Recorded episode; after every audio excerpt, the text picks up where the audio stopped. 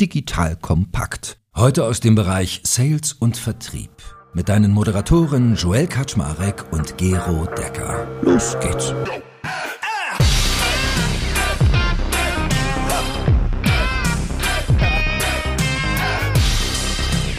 Hallo Leute, mein Name ist Joel Kaczmarek. Ich bin der Geschäftsführer von Digital Compact und im Jahr 2022 gerade festgestellt, meine erste Podcastaufnahme heute und mit wem könnte ich die besser machen als mit dem lieben Gero Decker von Signal. Hallo Gero, schön, dass du da bist. Hallo Joel, eine große Ehre, das fantastische neue Jahr einläuten zu können.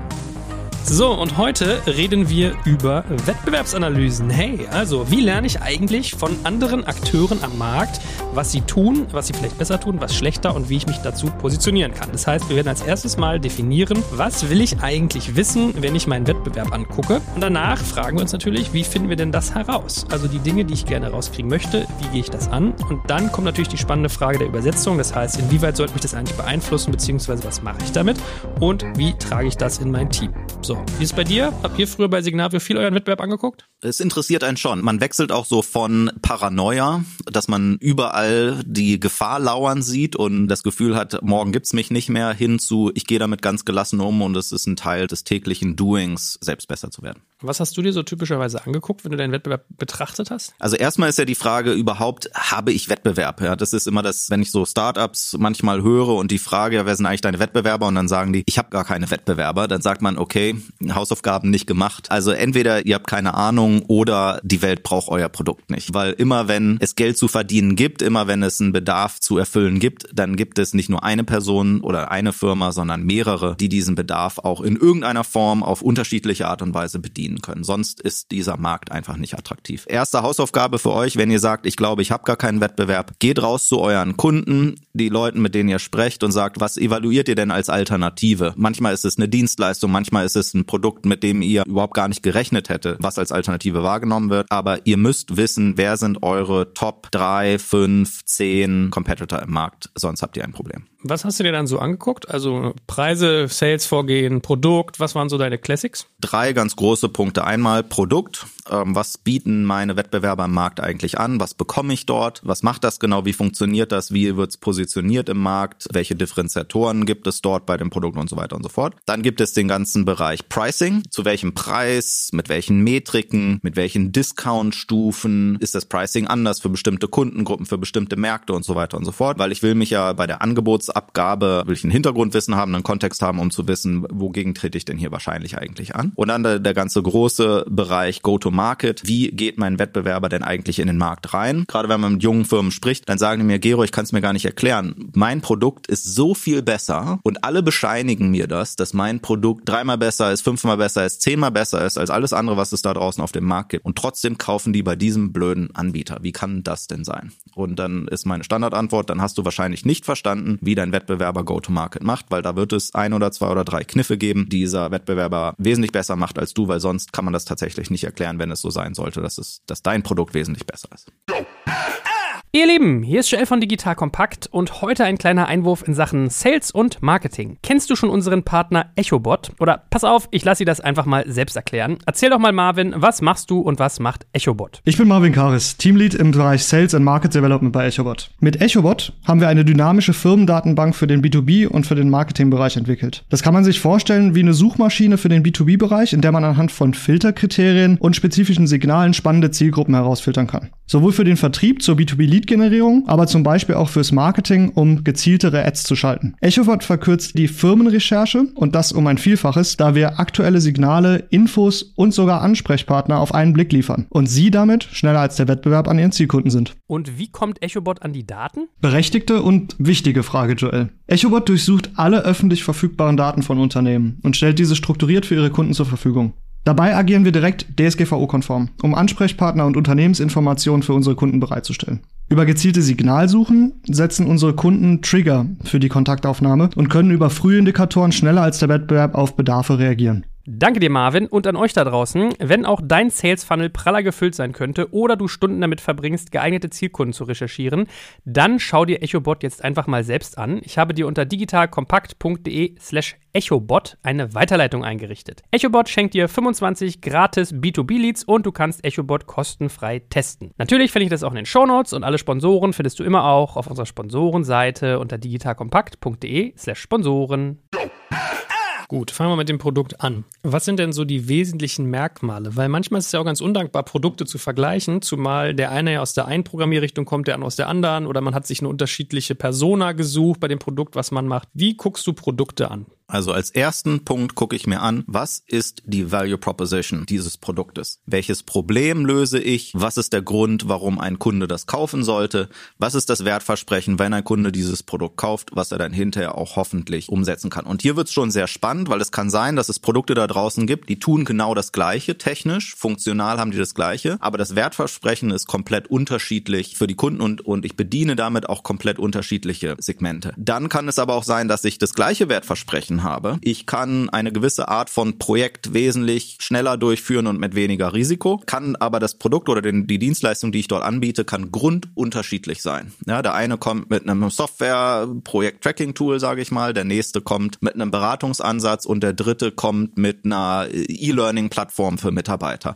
Aber alle drei schießen auf das gleiche Wertversprechen. Das muss man sich angucken. Was ist das Wertversprechen, was zum einen in den Markt gegeben wird? Also wie positionieren sich Leute? Aber auch wie wird es von potenziellen Kunden wahrgenommen. Dort entscheidet sich dann, wer tritt eigentlich gegen wen an. Und dann gucke ich natürlich eine Ebene tiefer und schaue mir an, was sind denn die Dinge, die von jedem Anbieter erwartet werden, sozusagen die Must-Haves, so das Basisfundament der Dinge, die auch definieren, was miteinander verglichen wird und was sind die Differenziatoren, wo sich die Produkte dann voneinander unterscheiden. Und hier ist es immer ganz spannend, Versprechen und Realität miteinander abzugleichen. Versprechen sehe ich häufig ganz einfach dadurch, dass ich mir Homepages angucke, angucke oder Material angucke, Werbeanzeigen angucke und so weiter, weil dort, was ich ins Marketing gebe, ist ja das Versprechen, was dort kommuniziert wird. Und dann ist die Frage, was ist denn die wahrgenommene Realität beim Kunden? Ja, also bestes Beispiel von meinem neuen Arbeitgeber SAP. Die Kampagnen lauten gerne Run Simple. Wenn ich jetzt zum Kunden hingehe und sage, was ist denn deine Assoziation, wenn du über SAP nachdenkst, dann ist meistens Simplicity, Einfachheit nicht das, was dir als allererstes in den Kopf kommt. Und da frage ich mich immer, ist das jetzt als Provokation gemeint? Ist das jetzt als Discussion Starter gemeint? Gemeint oder ist das jetzt als kommunizierte Ambition gemeint? Versprechen und Realität abzugleichen ist immer ganz wichtig, nicht nur für die eigenen Produkte, sondern auch für die Wettbewerber, weil das ist übrigens eine Einflugschneise, die man immer ganz einfach ausnutzen kann, zu sagen, guck mal, der Wettbewerber, der verspricht, verspricht, verspricht, verspricht. Wenn du mal die Kunden fragst, nichts davon kommt an. Oder nur ganz wenig oder in ganz seltenen Fällen kommt das an. Dort kannst du sozusagen dem Wettbewerb ganz schnell den Wind aus den Segeln nehmen, wenn es dort eine Dissonanz gibt zwischen dem, was versprochen wird und was Realität ist. Ganz wichtig,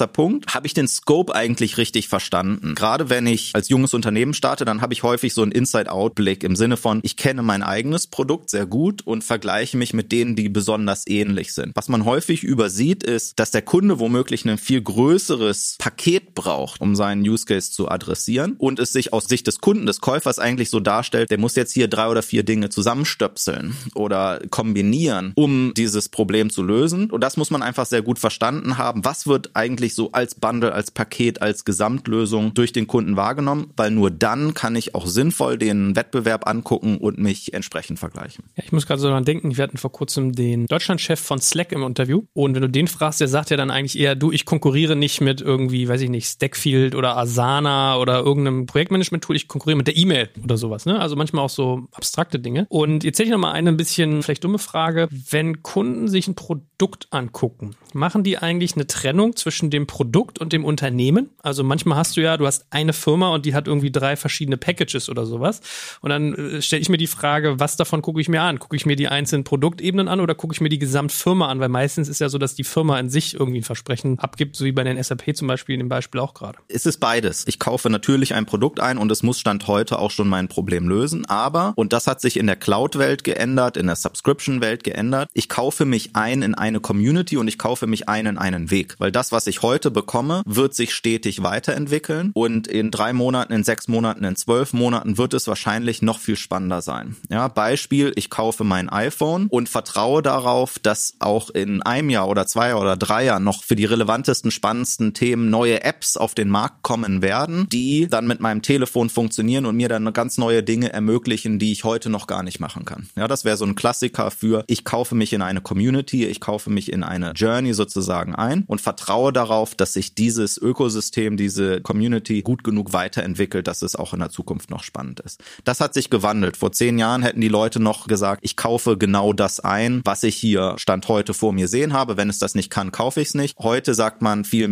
okay, 80, 90, 95 Prozent muss schon da sein. Ein zweiter wichtiger Punkt ist, wo geht denn eigentlich die Reise hin? Vertraue ich, dass der Anbieter innovativ genug ist, genügend Investitionen setzt in neue Themen, schnell genug entwickelt, spannende Themen zu machen oder vielleicht sich auch zu schnell entwickelt und ich Gefahr sehe, dass das, was ich an Innovationskraft Stand heute sehe, in, in Zukunft nicht mehr da sein wird, weil es einfach das Unternehmen mit seinem eigenen Wachstum zu kämpfen hat. Ja, das sind Themen, die sich ein Kunde heutzutage natürlich alle anguckt. Jetzt hast du ja eben gesagt, es geht um die Value Proposition, man schaut sich Differenzierungen an, es geht um Perceived Value, wie man so neudeutsch sagt. Guckst du mehr Features an oder guckst du mehr, was ja fast schon Go-to-Market ist, so die Art der Inszenierung an? Ich gucke Wertversprechen an und wie viel davon beim Kunden ankommt. Das übersetzt sich bei technischen Produkten, also jetzt Software, damit kenne ich mich am besten aus, übersetzt sich natürlich in Produktfunktion, weil alles, was du als Problem sozusagen lösen willst, Beispiel Slack, soll unstrukturierte Kommunikation ablösen, dann frage ich mich natürlich ja, wie? Auf welche Produktfunktionen bezieht sich denn diese Aussage jetzt gerade? Sind das die Private Channels, Public Channels, Emojis? Ist das die Einbindung in andere Systeme? Was hängt denn da genau dahinter? Lass uns doch jetzt mal konkret werden. Diese Analyse, was macht das Produkt ganz genau? Das ist für Produktmanager natürlich unglaublich wichtig, weil die müssen ihre Roadmap machen, die müssen eine Priorisierung machen, wo wollen wir jetzt weiter bauen. Und da macht es einen riesen Unterschied, ob ich jetzt noch mehr in Kollaboration innerhalb meiner Slack-Plattform investiere oder investiere ich jetzt mehr in Integration mit anderen Plattformen, um noch ein integrativerer Teil einer Gesamtstory sozusagen zu werden. Für den Seller ist es eher Ablenkung auf Feature-Ebene runterzugehen. Dort bleibe ich auf der Value Proposition, die ich beim Kunden verteidigen muss,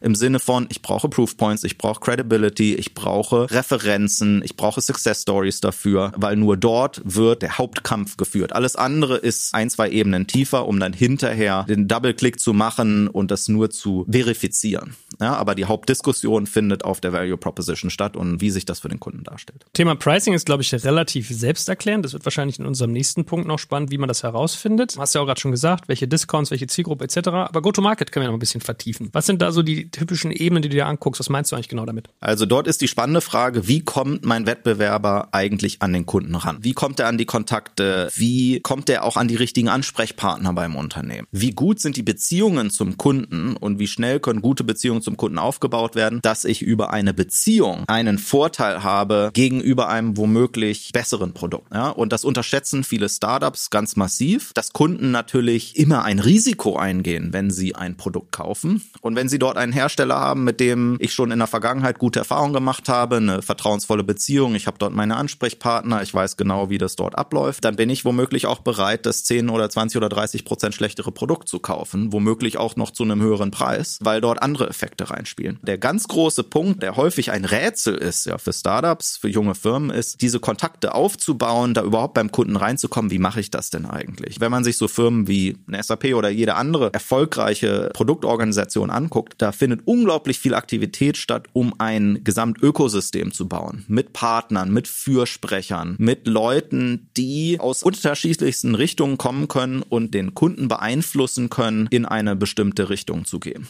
Ja, also die Beratungsfirmen ganz, ganz vorne weg, die Big Four, KPMG, PwC und so weiter und so fort. Aber auch kleinere Beratungshäuser, das sind ja häufig die, die sehr nah dran sind an den Entscheidern bei Unternehmen. Und wenn dann die Frage kommt, du Peter, was würdest du denn jetzt machen? Marie, sag mir doch mal, was ich hier tun soll. Dann geben die Tipps ab, dann geben die eine Empfehlung ab und da soll dann auch das Richtige bei rauskommen. Dann würde ich sagen, zweite Ebene, diese ganzen drei Faktoren, die wir gerade durchdekliniert haben, also Produkt, Pricing, Go-to-Market, da wollen wir jetzt natürlich Strategien entwickeln, wie man da an die richtigen Antworten kommt. Fangen wir mit dem Produkt mal an. Per se hast du ja schon gesagt, Webseite angucken. Was gehört aber sonst noch für dich dazu? Alle möglichen Sekundärquellen, die man anknüpfen kann. Analysten haben früher eine sehr hohe Rolle gespielt, heute ein bisschen weniger. Heute sind das so Bewertungsplattformen, G2 oder Gartner Peer Insights oder andere Plattformen, die unglaublich viel Kundenfeedback, Nutzerfeedback sammeln und zur Verfügung stellen, wo ich mir angucken kann, wie kommt ein Produkt eigentlich an, was sind die Dinge, die typischerweise von Kunden als positiv herausgestellt wurden, was sind die Dinge, die negativ herausgestellt wurden. Was immer hilft in jeder Lebenslage, für jede Frage, ist ein gutes, vertrauensvolles Verhältnis zu haben zu den potenziellen Kunden oder zu den aktuellen Kunden. Die werden einem dann nämlich genau ihre Meinung, ihre Wahrnehmung auf dem Markt sagen und sagen, guck mal, hier gibt es folgendes anderes Produkt, davon haben wir mal eine Demo bekommen vor zwei Wochen und das sind die drei Dinge, die uns aufgefallen sind, die super cool sind, die ich bei euch in der Form nicht gesehen habe oder die wesentlich besser funktionieren als bei euch. Oder ich habe eine Auswahl getroffen und ich habe mir drei Dinge ganz genau angeguckt. Ihr habt gewonnen, weil oder ihr habt verloren, weil. Ja, also Lost Opportunities sind immer eine riesen Inspirations- und Wissensquelle. Mehr darüber zu erfahren, warum hat sich denn der Kunde für gewisse Dinge entschieden oder auch nicht entschieden. Und wie gesagt, Produkt ist nur einer von vielen Punkten, der dort zu der Entscheidung beiträgt. Aber das sollte ich alles nutzen. Wie viel kann ich direkt an Informationen mir abholen? Also im Sinne von, ich gucke mir das Produkt des anderen Anbieters einfach mal an. Ja, ich sag mal so, der chinesische Weg ist, ich nehme das Produkt und zerlege es dann bis zur letzten Schraube, um zu verstehen, wie es funktioniert. Ja, bei softwarebasierten Produkten natürlich in der Form nicht möglich, in der Detailtiefe hinter die Kulissen zu blicken, wie das Produkt genau funktioniert. Aber da kann ich mir eine Product Trial womöglich ziehen unter meinem Klarnamen oder gerne gemacht bei Startups. Ich melde mich mit meiner anonymen Peter Smith Gmail-Adresse an, ja, äh, damit der Wettbewerber auch nie mitbekommt, dass da gerade spioniert wird. Das wird Land auf Land abgemacht und die Produkte dort sehr im Detail angeguckt, was passiert dort gerade. Man guckt sich Product Releases an, was wird dort neu rausgegeben diesen Monat, dieses Quartal. Invest Investments lohnen sich typischerweise, Dinge dort wirklich auch im Detail zu verstehen. Aber wir kommen dann später ja noch drauf, welche Entscheidung treffe ich. Don't focus on the competition, focus on the customer, weil manchmal kann dich der Wettbewerb auch einfach in die falsche Richtung leiten und dazu führen, dass du die falschen Prioritäten setzt. Aber dazu vielleicht später mehr direkt am Produkt was ablesen, Drittquellen, Kundenfragen, sowohl eigene als auch verlorene, als auch vielleicht welche, die früher beim Wettbewerb waren. Was ist mit so ein bisschen schmutzig eigentlich? Mal Mitarbeiter da abwerben oder vielleicht einen eigenen Mitarbeiter als Praktikant mal beim Wettbewerber unterbringen? Ist das so gelebte Praxis, die du beobachtest? Also du darfst ja sowas lange schon nicht mehr machen als SAPler. Ist das trotzdem so ein Vorgehen? Das Mitarbeiter wechseln von einem Anbieter zum anderen, das passiert andauernd. Was ich dort an Informationen mitbekomme, ist meistens weniger als was man sich erhofft, ehrlicherweise. Du kannst da zum Teil ganz große Details bekommen und das Spannendere ist wahrscheinlich eher die Future Roadmap als sozusagen Current State. Muss es so weit gehen? Da würde ich sagen, also typischerweise nein. Zweiter Punkt, Pricing. Ich meine, ist es schwierig, Wettbewerbspricing rauszukriegen? Eigentlich nicht. Ne? Meistens haben sie entweder Pricing-Tables oder du holst über einen Kunden oder deine Peter Smith-Adresse mal ein Angebot ein, hätte ich jetzt gesagt. Es ist schwieriger, als man denkt. Also die wenigsten Produkte sind ganz, ganz transparent, sondern in den allermeisten Fällen gibt es entweder komplett verstecktes Pricing oder es gibt ein öffentliches Pricing, aber dann wird ganz viel über Discounts gearbeitet. Was man dort wissen muss, ist, dass zum Beispiel bei Discounting kann es von Branche zu Branche, von Kundenszenario zu Kundenszenario ganz, ganz unterschiedliches Verhalten geben. Im Sinne von, da wird maximal oder typischerweise fünf bis zehn Prozent Nachlass gegeben, in anderen Szenarien 70 bis 90 Prozent. Wenn das so ist, wir haben das selber erlebt, dass Wettbewerber von uns ganz, ganz unterschiedliches Verhalten an den Markt gelegt haben in unterschiedlichen Szenarien. Wir aber dachten, wir hätten das Discounting-Verhalten total gut verstanden, haben wir uns ständig in die Nesseln gesetzt. Mal waren wir viel zu teuer und der Wettbewerber ist dann massiv runtergegangen und mal waren wir viel zu billig und der Wettbewerber hat dann eine harte Linie gefahren und ganz wenige Discounts nur gegeben. Dort muss man ständig am Ball bleiben. Potenzielle Kunden helfen einem dort in einzelnen Vertriebsszenarien zu sagen, guck mal, hier stehst du, hier steht der Wettbewerb. Wie viel darf der Kunde einem zeigen? Das kann ich nicht einschätzen, da gibt es unterschiedliche Regularien. Da muss man ständig am Ball bleiben und Informationen sammeln, um auch Veränderungen und das Verhalten in den verschiedenen Nuancen gut zu verstehen. Was war für dich dich dann immer so die Quelle, wo du am direktesten das Ohr auf die Schienen legen konntest? Waren das irgendwie die Kunden oder wie bist du das angegangen? Tatsächlich über Kunden, wo der Kunde einem sagt, hör zu, ich habe von anderen ein Angebot bekommen und die haben mir 35% Discount angeboten und ihr habt mir nur 15 angeboten. Ja? Und okay, deren Listpreise sind ein bisschen höher als eure für das vergleichbare Produkt, aber insgesamt kommen die günstiger raus, du musst jetzt auch nochmal nachlegen. Diesen Datenpunkt sammle ich natürlich und versuche daraus zu lernen. Pricing-Metriken, auch wichtig, die verändern sich auch ständig. Wonach wird gepriced? Nach Anzahl Usern, nach Anzahl Transaktionen, nach Datenmengen, nach Anzahl Aktionen, die ich in dem Produkt irgendwie auslöse, nach Funktion, wie auch immer. Da experimentiert natürlich auch jeder Hersteller. Da muss man einfach am Ball bleiben, um zu gucken, wo geht der Markt dorthin. Kriegst du es auch hin, wenn du so Pricing-Marktrecherche machst, dass du ein Gefühl kriegst, wo sozusagen die größte Wertschöpfung ist? Also man kann ja manchmal sagen, es gibt bestimmte Pricing-Tables, aber dann hast du ja noch nicht verstanden, was ist der attraktivste Spot? Also wo willst du als Anbieter am liebsten verkaufen, weil es für dich die beste Marge hat oder den geringsten Aufwand bei den meisten Einkommen und so weiter? Da kann man natürlich eine totale Wissenschaft draus machen. Und man muss immer eine Balance finden zwischen Einfachheit im Pricing, weil das beschleunigt den Vertrieb und macht es einfacher im Enabling und so weiter leichter und in, einfacher in der Kommunikation zum Kunden hin. Im Gegensatz zu, ich habe hier irgendwie 15 Dinge und muss bei jedem irgendwie an der Preisschraube was konfigurieren für ein Kundenszenario, da, da wird es dann sehr schwierig. Auf der anderen Seite ist immer ein gutes Kriterium, bei Opportunity sich anzugucken und ein Gefühl dafür zu entwickeln, was ist denn eigentlich das abrufbare Budget, was wir dort haben und was ist so die Preissensitivität des Kunden. Preis muss immer ein bisschen wehtun, weil sonst ist man zu günstig. Da muss man einfach ein Gefühl dafür bekommen, in wie vielen Szenarien bin ich einfach in einer guten Zone, wo es für den Kunden schon ein Stück weit Überwindung ist. Nicht ständig ständig sozusagen einen super krassen Kampf gekämpft werden muss, sondern man mit einer gesunden Diskussion auch im Pricing zum Ziel kommt. Und dann vergleicht man sich einfach sozusagen über all die Kundenszenarien hinweg. Über was für Discounting-Strukturen haben wir dort geredet? Gibt es irgendwelche Pricelist-Items, die wir ständig verschenkt haben? Gibt es Dinge, wo wir ständig Diskussionen, Fragen, Unklarheiten beim Kunden kreiert haben? Und dann versucht man sich dort dann ranzutasten. So, letzter Punkt, Go-to-Market. Da hätte ich jetzt gedacht, das ist so am schwierigsten rauszukriegen. Also Product kann man ja vieles ablesen oder Fragen, Pricing auch. Wie gehst du bei Go-to-Market vor? Also da ist tatsächlich ehemalige Mitarbeiter eine sehr gute Quelle, weil die wissen natürlich, wie sehen Incentive-Strukturen aus, wie sind die geografisch aufgestellt, nach Kundensegmenten aufgestellt, was sind die Fokusthemen, auf die besonders viel Wert gelegt wird oder Dinge, die vielleicht hinten runterfallen, was für Rollen, was für Leute arbeiten dort eigentlich, mit wem wird am besten gearbeitet, welche Partner stehen zwar draußen auf der Homepage, aber bringen eigentlich überhaupt nichts. Dort muss man schon hinter die Kulissen blicken ein Stück weit und einfach mit Leuten Leuten sprechen.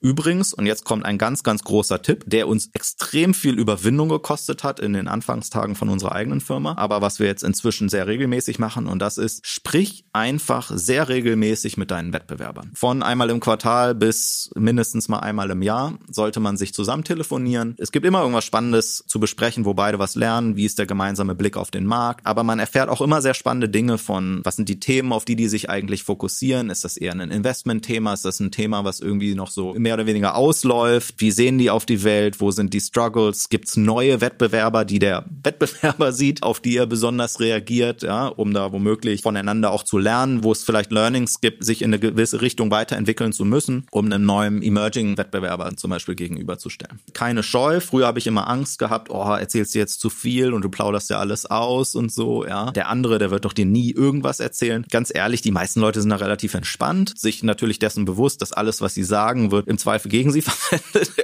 Man hat mehr voneinander zu lernen und kann sozusagen gemeinsam besser werden als Community, als dass man sich jetzt fürchten muss, als der Schwächere oder der rauszugehen, der jetzt tausend Dinge preisgibt und man hat selber nichts gelernt. Ich muss gerade daran denken, als ich damals für mein Samba-Buch äh, recherchiert habe, habe ich eine äh, doch mittlerweile auch ziemlich bekannte Digitalperson mal gefragt und die hatte mit äh, Kollege Samba damals den japanischen Markt, glaube ich, erschlossen für Groupon, dieses Groupon-Modell. Ich glaube, es war Groupon, vielleicht bringst du durcheinander. Auf jeden Fall meinte die dann auch zu mir, der Oliver, der hat sich die ganzen Leute einfach hergeholt. Wir haben so drei Tage gemacht, hatten alle Wettbewerber da und der, der fragt die einfach super straight und direkt auf den Kopf zu. Wie machst du dies, wie machst du das? Welche Values guckst du dir da an? Was sind deine KPI? Wie gehst du dort fort? Und man staunt, wie direkt die Leute antworten. Wenn jemand eine Frage gestellt hat, ist man sehr oft geneigt, auch zu beantworten und auch vielleicht auch gerade so ein bisschen, wenn das jemand ist, im Falle von Samba jetzt, der natürlich so ein gewisses Ansehen genießt, dass man ja auch zeigen will, was man kann und was man weiß. Also war das auch deine Erfahrung, dass Wettbewerb eigentlich relativ offenherzig ist, wenn man ihn fragt? Na, ich bin meistens eher so als der Underdog angetreten. Da hatten die Leute jetzt nicht so eine wahnsinnig riesenhohe Meinung von mir, dass sie jetzt aus dem Grund was preisgegeben hätten. Was mir immer geholfen hat, ist, wenn du halt nicht total verbissen in so ein Thema reingehst. Wenn man es schafft, so eine gewisse Entspanntheit da reinzubekommen und so ein bisschen über den Dingen zu stehen, ja, dann kann man halt super über Dinge sprechen. Ja. Also ich habe schon über Sachen diskutiert mit Wettbewerbern, da, da stackerst du mit den Ohren, also wirklich bis zu, keine Ahnung, produktarchitektonischen Entscheidungen und hier haben wir die drei Dinge überlegt und haben uns dann doch für das und das entschieden oder hier hatten wir folgende drei Kundenszenarien und haben wir erst das probiert und das hat nicht funktioniert und dann das und dann das und dann das und das waren womöglich Kundenszenarien, wo man im Wettbewerb stand. Ich bin häufig dann doch erstaunt, wie offen die meisten Leute sind. Ja, auf der anderen Seite, ich sage auch mal, Ideen sind nichts wert, nur Umsetzung, ne?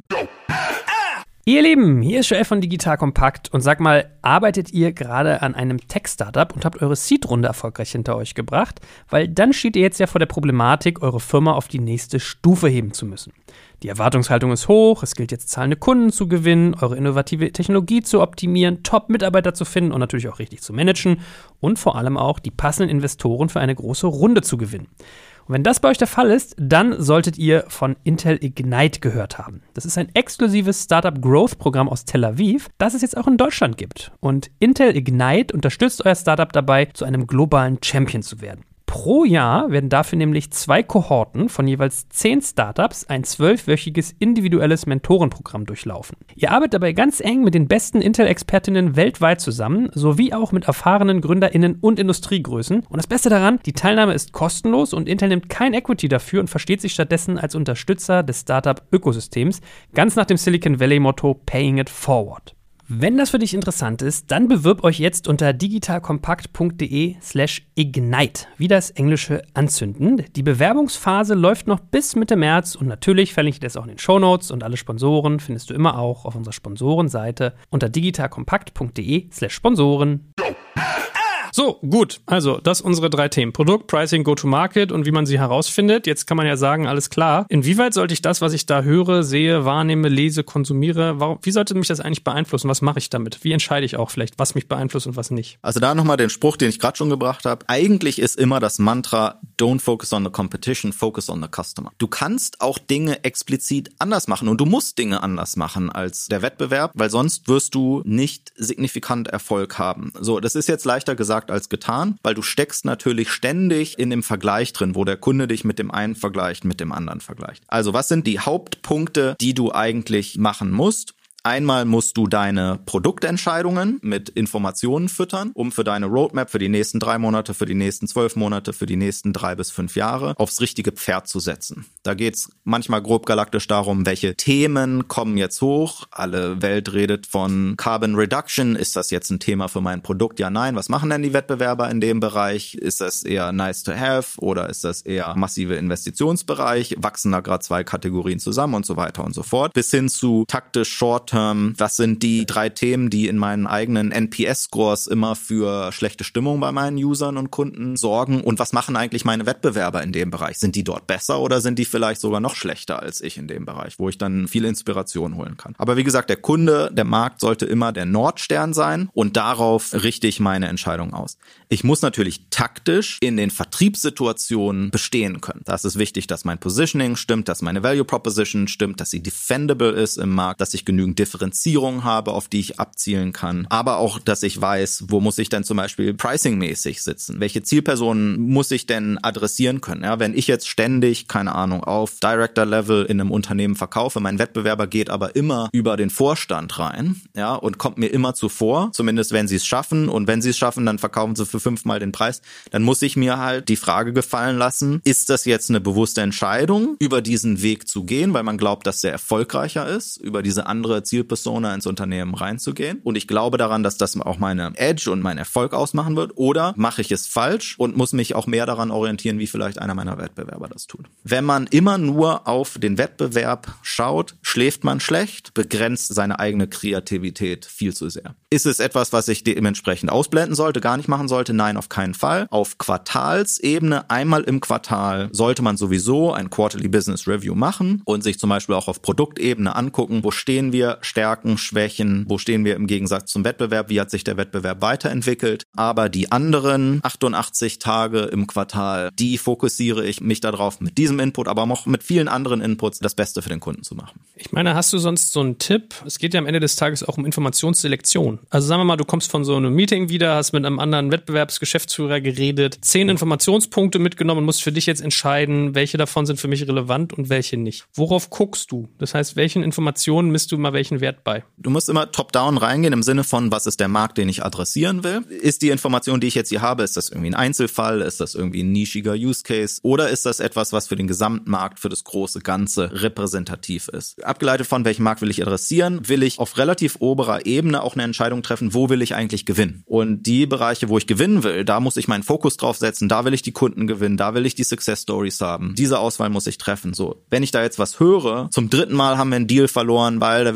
Wettbewerber XYZ dort und dort besser war, dann muss ich mir natürlich die Frage stellen, ist es wirklich relevant an dieser Stelle oder reden wir hier über einen Teil des Marktes, den wir sowieso weniger intensiv beackern wollen? Wo sind denn die Informationspunkte für die Themen, die uns wirklich interessieren? Aber das ist immer ganz schwierig dann zu sagen, wie schränke ich so einen Gesamtmarkt ein auf das, was mich interessiert? Wie lässt sich das charakterisieren? Ist das eine gewisse Branche? Ist das eine Unternehmensgröße? Ist das eine gewisse Ansprechpartner, den ich beim Kunden habe? Ist das eine gewisse Reifegrad, den ein Unternehmen drin ist? Ein bestimmtes Art von Projekt, die beim Kunden gerade ansteht? Wonach kann ich das qualifizieren, dass ich mich da nicht vertüdle und mir die Informationspunkte wirklich suche für die Themen, wo ich glaube, dass ich gewinne? Aber natürlich mich auch ständig zu hinterfragen, habe ich hier gerade die richtige Priorisierung gemacht oder zieht nicht der Wettbewerb völlig an mir vorbei, weil der ein Marktsegment beackert, was viel attraktiver ist, als was ich geglaubt habe, wie attraktiv das sein würde. Wir reden im Prinzip eigentlich auch ein bisschen über Strategieentwicklung, wenn man sich einen Markt anguckt oder einen Marktbegleiter. Am Ende des Tages geht ja jeder mit einer Hypothese rein und versucht die zu verifizieren und wenn er sie verifiziert hat, versucht er sie sozusagen im Gaspedal nach unten zu drücken, voll umzusetzen. Wie hast du es denn gemacht, dass wenn du dir was angeguckt hast, alles klar, hier sind wir und dann wie so eine Landkarte oder Quadranten oder wie immer du vorgehst, dass du da dann zu einer Bewertung kamst? Also hast du das immer mit dir, mit deinem Strategieteam intern gemacht? Habt ihr euch mal Beratung reingeholt oder wie seid ihr vorgegangen? Strategieentwicklung, darüber reden wir hier tatsächlich, wenn wir uns Wettbewerbe angucken. Strategisch im Sinne von, ich gucke hier auf einen drei Jahres, fünf Jahres Zeithorizont, aber es kann auch ganz taktisch sinnvoll sein, wenn ich Produktentscheidungen Stand heute für etwas treffen muss oder wo ich Entscheidungen treffen muss in einem bestimmten Vertriebszyklus. Aber lass uns über Strategieentwicklung reden, also Zeithorizont drei bis fünf Jahre. Wie machen wir das? Wir gehen für jeden Zielzeithorizont haben wir einen bestimmten Rhythmus, in dem wir uns das angucken. Für den strategischen Cycle, also was muss für die nächsten drei bis fünf Jahre passieren, haben wir einen jährlich wiederkehrenden Turnus. Bei uns ist das in Q3, also Juli bis September, wo wir uns angucken, Outside In, Inside Out, Present Forward, Future Back, ja, aus verschiedenen Richtungen, entscheidet dort genau, in welchem Markt will ich eigentlich gewinnen. Wo ist sozusagen die Kampfzone, in der ich unterwegs sein will die nächsten Jahre? Wie will ich positioniert sein? Was ist mein Recht zu gewinnen? Was ist meine Strategie zu gewinnen? Und andere Themen, die vielleicht auf Jahresscheiben, Planung auf Jahresscheiben sind, die gucke ich mir jedes Quartal an und so weiter und so fort. Dieses sich zwingen, sagen wir mal über die nächsten drei Jahre mindestens einmal pro Jahr nachzudenken, ermöglicht einem dort auch eine gewisse Methodologie komplett durchzulaufen. Sehr strukturiert anzugucken, Wettbewerb, wo geht der Markt hin, ein Jahr Revue passieren zu lassen, lass uns nochmal alle x 100 oder x 1000 Sales Opportunities angucken, wo haben wir gewonnen, warum, wo hätten wir besser sein können, ein Wert oder ein Budget, was wir beim Kunden nicht abgerufen haben, was wir hätten abrufen können, wenn wir etwas anders gemacht hätten und so weiter und so fort. Das zwingt einen, Dinge sehr breit anzugucken, aber auch innerhalb einer kurzen, kondensierten Zeit daraus die Schlüsse zu ziehen und eine Entscheidung zu treffen.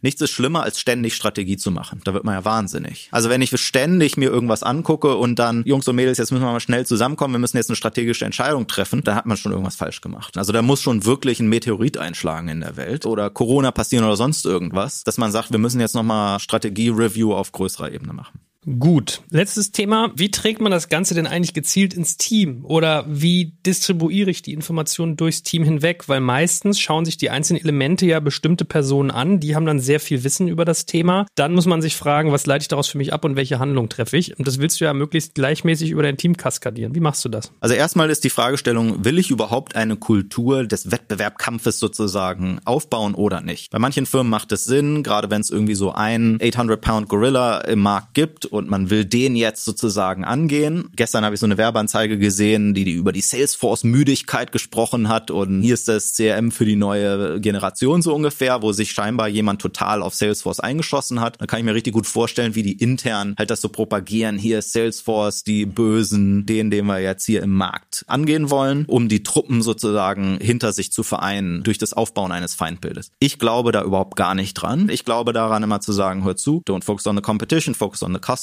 Wir müssen doch nicht jemand anderem hinterherlaufen und uns ständig mit dem vergleichen. Wir haben hoffentlich einen sehr guten Zugang zu unseren Kunden und potenziellen Kunden. Lass uns das Beste aus dieser Market Opportunity machen. Ja, wir holen uns Inspirationen aus allen Quellen, die wir anzapfen können. Im Zweifelsfall können wir den Markt shapen und dafür sorgen, dass der Wettbewerb uns hinterherläuft. Ja, also bei Signavio ist uns das ganz gut gelungen. Irgendwann wundert man sich natürlich, guckst dir das Messaging an von deinen drei Hauptwettbewerbern und die haben halt eins zu eins kopiert das, was du in den Markt bläst. Ja, und denkst so, ja, jetzt differenzieren wir uns gar nicht mehr von unserem Messaging her. Auf der anderen Seite sagst du, grandios, ja, aufs richtige Pferd gesetzt. Und jetzt geht's um die Frage Realität versus Versprechen. Wir haben die Proofpoints dafür, wir haben die Historie dahinter. Wir können zum Markt gehen und sagen, guck mal, es ist genau die richtige Message, weil alle die Message haben und wir sind die, die es am besten unterfüttern können. Aber es macht natürlich viel Energie, denke ich gerade so, ne? Ich muss gerade zurückdenken, ich weiß, Felix Swoboda hat mir mal, oder über ihn habe ich mal ganz früh erzählt bekommen, bei Movinga hat er das Sales-Team angeleitet und hat seine Präsentation mit einer Pickelhaube geführt, also mit so einem Stahlhelm, Stahlhelm war das, und hat dann sozusagen so eine Kriegsmetapher draus gemacht. Das gibt natürlich Energie in so ein Team rein, wenn die deinen 800 Pfund Gorilla angreifen.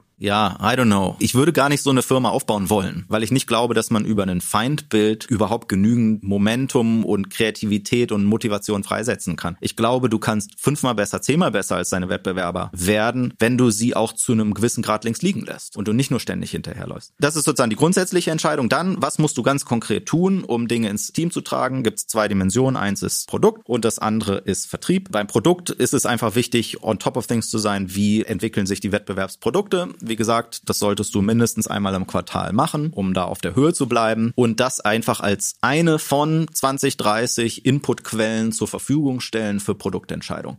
Also wenn du zum Beispiel siehst, dass bei dir intern irgendwie fünf Zyklen und UX-Research-Projekte und noch und nöcher gemacht werden und du hast aber zwei Wettbewerber, die einfach ein Problem super toll gelöst haben, dann sagst du denen hier, hör zu, guckt euch das, das auch mal an. Da muss es einen Grund dafür geben, dass die das auf eine gewisse Art und Weise gemacht haben. Können wir davon nicht auch was lernen und uns unsere kreative Energie vielleicht auf andere Dinge setzen, die unterrepräsentiert sind bei Wettbewerbern. So, und dann gibt es den ganzen Bereich Sales. Es gibt solche Seller, die wollen wirklich bis ins kleinste Detail irgendwelche Feature-Comparison-Listen haben und so weiter und so fort. Da sage ich, selbst wenn du die hast, gib es bitte den Vertrieblern nicht weil es die komplett in die falsche Richtung lenkt. Den Informationsgrad, den du brauchst, ist eine Battle Card. Das ist typischerweise ein Einseiter, nicht mehr. Da steht what they say, ja, also verstehen, womit geht der Wettbewerber eigentlich in den Markt. What we say, wie ist eigentlich unsere Reaktion darauf? Also zum Beispiel, wenn der Kunde sagt, wir sind die Besten da drin, Datenmengen in kürzester Zeit analysieren zu können. Then what we say is, yeah, that's nice, but it's so much more important to bring the three most important people together to drive the right decisions. Auch dieses sozusagen, wie lenke ich den Fokus des Kunden auf die richtigen und wichtigen Dinge, wo wir dann auch wiederum gut sind. Diese Argumentation musst du haben. Solche Informationen sind wichtig, um halt auf die typischen Dinge reagieren zu können, die Wettbewerber in den Markt gibt. Oder wo der Wettbewerber manchmal komische Dinge über dich erzählt, dass du darauf kontern kannst. So, und dann der dritte Punkt, what to focus on. Der Vertriebler sollte in der Lage sein, wenn der Kunde sagt, ja, aber beim Wettbewerb XYZ, dass der darauf eine gute Antwort hat. Hier sind die drei bis fünf Dinge, auf die du dich konzentrieren solltest als Vertriebler, wenn du weißt, dass der Kunde dich mit folgendem Wettbewerber vergleicht vergleicht. Und je nachdem, mit was er dich vergleicht, sind das ganz andere Dinge. Also wenn du Slack verkaufen willst und der Kunde benutzt bisher nur E-Mail, ja, und willst ihn davon wegkriegen, dann ist das eine ganz andere competitive Situation als der Kunde ist Microsoft Shop und denkt gerade drüber nach, Teams im großen Stil auszurollen versus Slack, was dann sozusagen die, the points to focus on sind. Ja, dann würde ich, keine Ahnung, bei Slack würde ich dann drauf gehen, guck mal hier, das ist aber super toll integriert mit allen möglichen anderen Themen und Slack ist Collaboration on top of einem großen Ökosystem. Ja, das ist ein ganz, ganz anderes Thema, auf was ich fokussiere, als wenn der Kunde sich anguckt, ja, will ich nicht doch alles mit E-Mails machen. Viel mehr brauche ich als Vertriebler typischerweise nicht.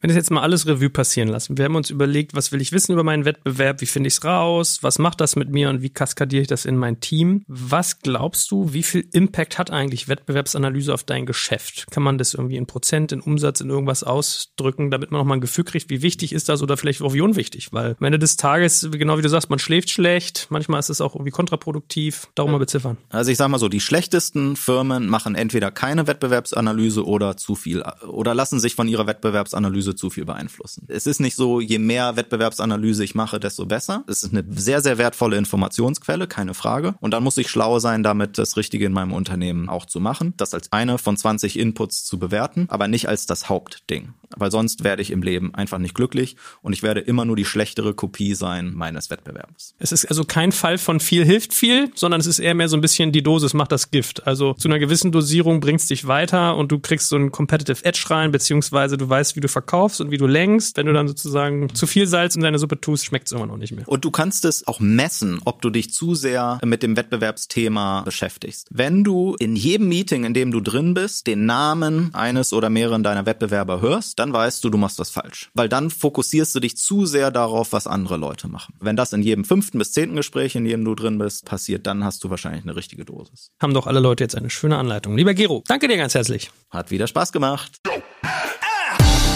Danke fürs Zuhören beim Digital Kompakt Podcast. Du merkst, hier ziehst du massig Wissen für dich und dein Unternehmen heraus. Wenn du mit uns noch erfolgreicher werden möchtest, abonniere uns auf den gängigen Podcast-Plattformen. Und hey, je größer wir werden, desto mehr Menschen können wir helfen.